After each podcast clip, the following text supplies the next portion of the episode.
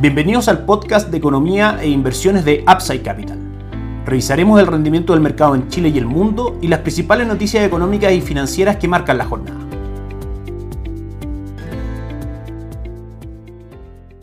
Muy buenos días, ¿cómo están ustedes? Soy Ramiro Galeano, fundador de Upside Capital. Les doy la bienvenida a otra edición más de Mercados en Upside Capital. Comenzamos rápidamente revisando el mercado local, el IPSA, el principal índice accionario del país, que hoy día sube un 0.26%. Destacan entre las principales alzas Vapores, que sube un 2.42%, Sugimich que cae un 0.48%. Destacan entre las más transadas, Encosud arriba también un 2.13%, Falabella cayendo un 0.51 y CMPC subiendo un 1.76. CAP destaca también con una fuerte caída el de hoy, retrocediendo un 2.29%. Una jornada por lo menos hasta el minuto positiva, pero sin tanta fuerza, dado que ha venido perdiendo terreno en las primeras horas de cotizaciones.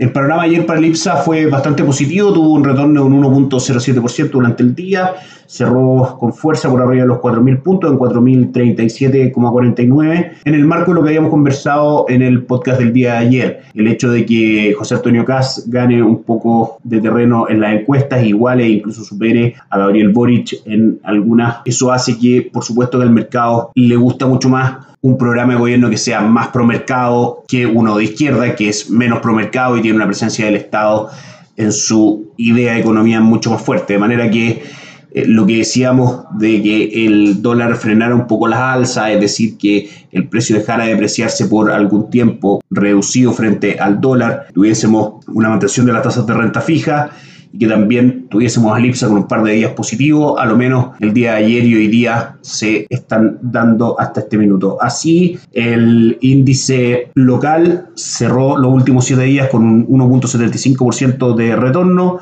hasta el día de ayer y durante el año viene una caída del 3.34%. Respecto al dólar peso no hubo grandes variaciones, tuvimos una apertura en 810,45 ayer y un cierre en 813, subió solamente 3 pesos, lo cual, si es que miramos la tendencia de los últimos meses, es en general un movimiento bastante acotado. La corrección fuerte sí estuvo en el cobre, que cayó un 4.61% a 4.60, con una corrección natural y esperada, dado el fuerte upside que había tenido producto de algunos rumores respecto a problemas de inventario. A esta hora en nuestra pantalla el dólar peso marca alza de aproximadamente 4 pesos con el cierre del día de ayer, 817,30 es lo que marca a esta hora en nuestra pantalla aquí en Upside Capital. Si analizamos gráficos de corto plazo, vemos un canal lateral que se ha ido formando entre niveles de 810 y 832. Nos ubicamos en 817, por ende el próximo objetivo para ir a buscar si es que los fundamentos de largo plazo se mantienen, podrían ser niveles de 822 primero y 832 después. Recordemos que este pequeño bálsamo que comentábamos que puede traer el mayor arrastre de votos, si se quiere, que puede tener José Antonio Cas, es algo totalmente temporal y no fundamental. Los fundamentales para nosotros son negativos para Chile y por supuesto nuestra visión de inversión y nuestra estrategia están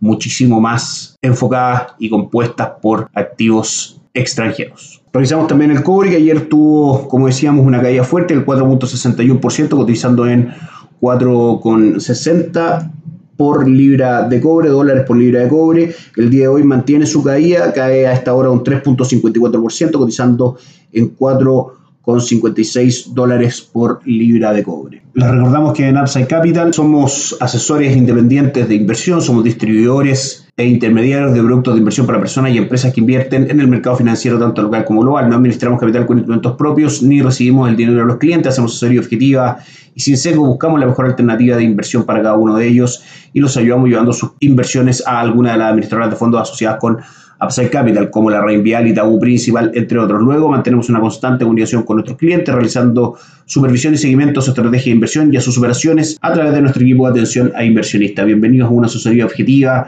sin sesgo y con una mirada global. Bienvenidos a Upside Capital. Suscríbete a nuestras redes sociales en LinkedIn, YouTube, Instagram y Spotify. Visítanos en www.upsidecap.cl. Déjanos tus datos y te contactaremos para conversar. Podemos ayudarlo a que todo este contexto de incertidumbre de los activos locales golpee de la forma menos agresiva posible a vuestros portafolios de inversión, diversificando con fondos mutuos locales que invierten principalmente en activos extranjeros con cobertura de tipo de cambio. Tenemos varias alternativas que han funcionado bastante bien, así que estamos disponibles, por supuesto, para conversar respecto a eso. Revisamos los mercados extranjeros, los principales índices bursátiles del mundo. Ayer en general fue un buen día para los índices de Estados Unidos. El Dow Jones subió un 0.43%, el S&P 500 0.37 y el Nasdaq tuvo una leve caída de un 0.05%. Todos estos índices que nosotros recomendamos en nuestra estrategia de inversión llevan un 2021 muy atractivo en cuanto a rentabilidades. Dow Jones por arriba del 16%, S&P 500 ya casi en el 21, 20.7 y el Nasdaq en un 17.68. El Eurostock también tuvo un buen día con poco retorno, pero retorno positivo de un 0.13% y también durante el año ya alcanza un retorno aproximadamente del 18%. En cuanto a noticias del mundo en materia bursátil y financiera, los índices bursátiles que acabamos de revisar siguen con buenos retornos reforzados por los sólidos resultados trimestrales y por la mejora de la confianza de los inversores en torno a una recuperación económica. También el día de ganancias de ayer se vio impulsado por el repunte continuo en el precio del Bitcoin, que si bien sigue siendo un activo de tremendo riesgo, ya supera los 66 mil dólares el día de ayer. A esta hora cotiza nuestras pantallas con una pequeña corrección de un 3.36%, cotizando en 63.800 aproximadamente. Y este aumento en los precios se debe a que comenzó a cotizar el primer ETF de futuros del Bitcoin el día martes, lo cual es muy positivo para las cotizaciones de esta criptomoneda. Principalmente el gran driver que aquí hay que estar atento para poder analizar es la aceptación que esta criptomoneda vaya teniendo en el mundo. Las formas de pago que se pueden hacer con Bitcoin, las empresas que la tomen como una forma de intercambio de valor válida, que empiece a acceder también a mercados de capitales de manera mucho más asequible, como es a través de un ETF, que son fondos que cotizan en bolsa. Ya no es necesario entrar a toda la burocracia que significa poder comprar Bitcoin, sino que simplemente a través de una cuenta con acceso a los mercados financieros se accede a este ETF que es un fondo que replica el precio del Bitcoin, pero que es cotizado en bolsa, de manera que coloca el Bitcoin más a la mano de los inversores. También tenemos algunas noticias no tan buenas desde Asia. Evergrande avanza hacia el impago oficial. La empresa china Evergrande está a punto de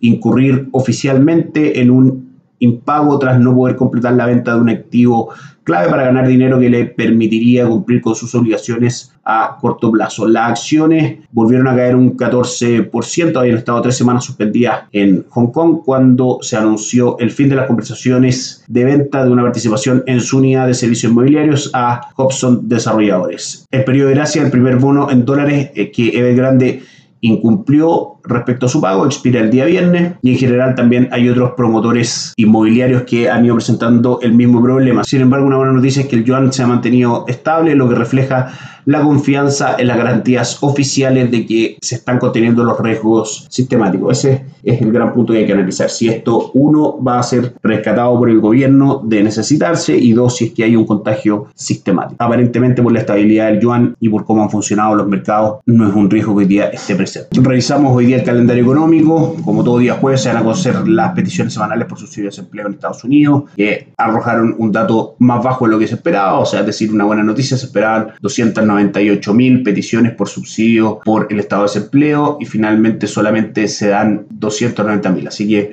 una buena noticia desde el punto de vista económico en Estados Unidos. Por último, revisamos el retorno de los principales índices bursátiles a esta hora en nuestras pantallas. Comenzamos como siempre revisando Asia, que tuvo una pésima jornada. El Hansen de Hong Kong cayó un 0.45, el Nikkei 225 cayó un 1.87 y solamente el índice de Shanghai terminó positivo con un 0.22% de retorno. El Eurostock 50 a esta hora cotiza con una leve caída de un 0.22, el IBEX 35 de Madrid cae un 0,6 y el DAX alemán un 0,14. Y los índices en Estados Unidos ya funcionando hasta ahora, el retorno es mixto, el Nasdaq arriba un 0.46%, el S&P un 0.11 y el índice industrial Dow Jones cae un 0.17%. Y con eso damos por finalizado el podcast del día de hoy. Muchas gracias por escucharnos, nos encontramos mañana. Chao, chao.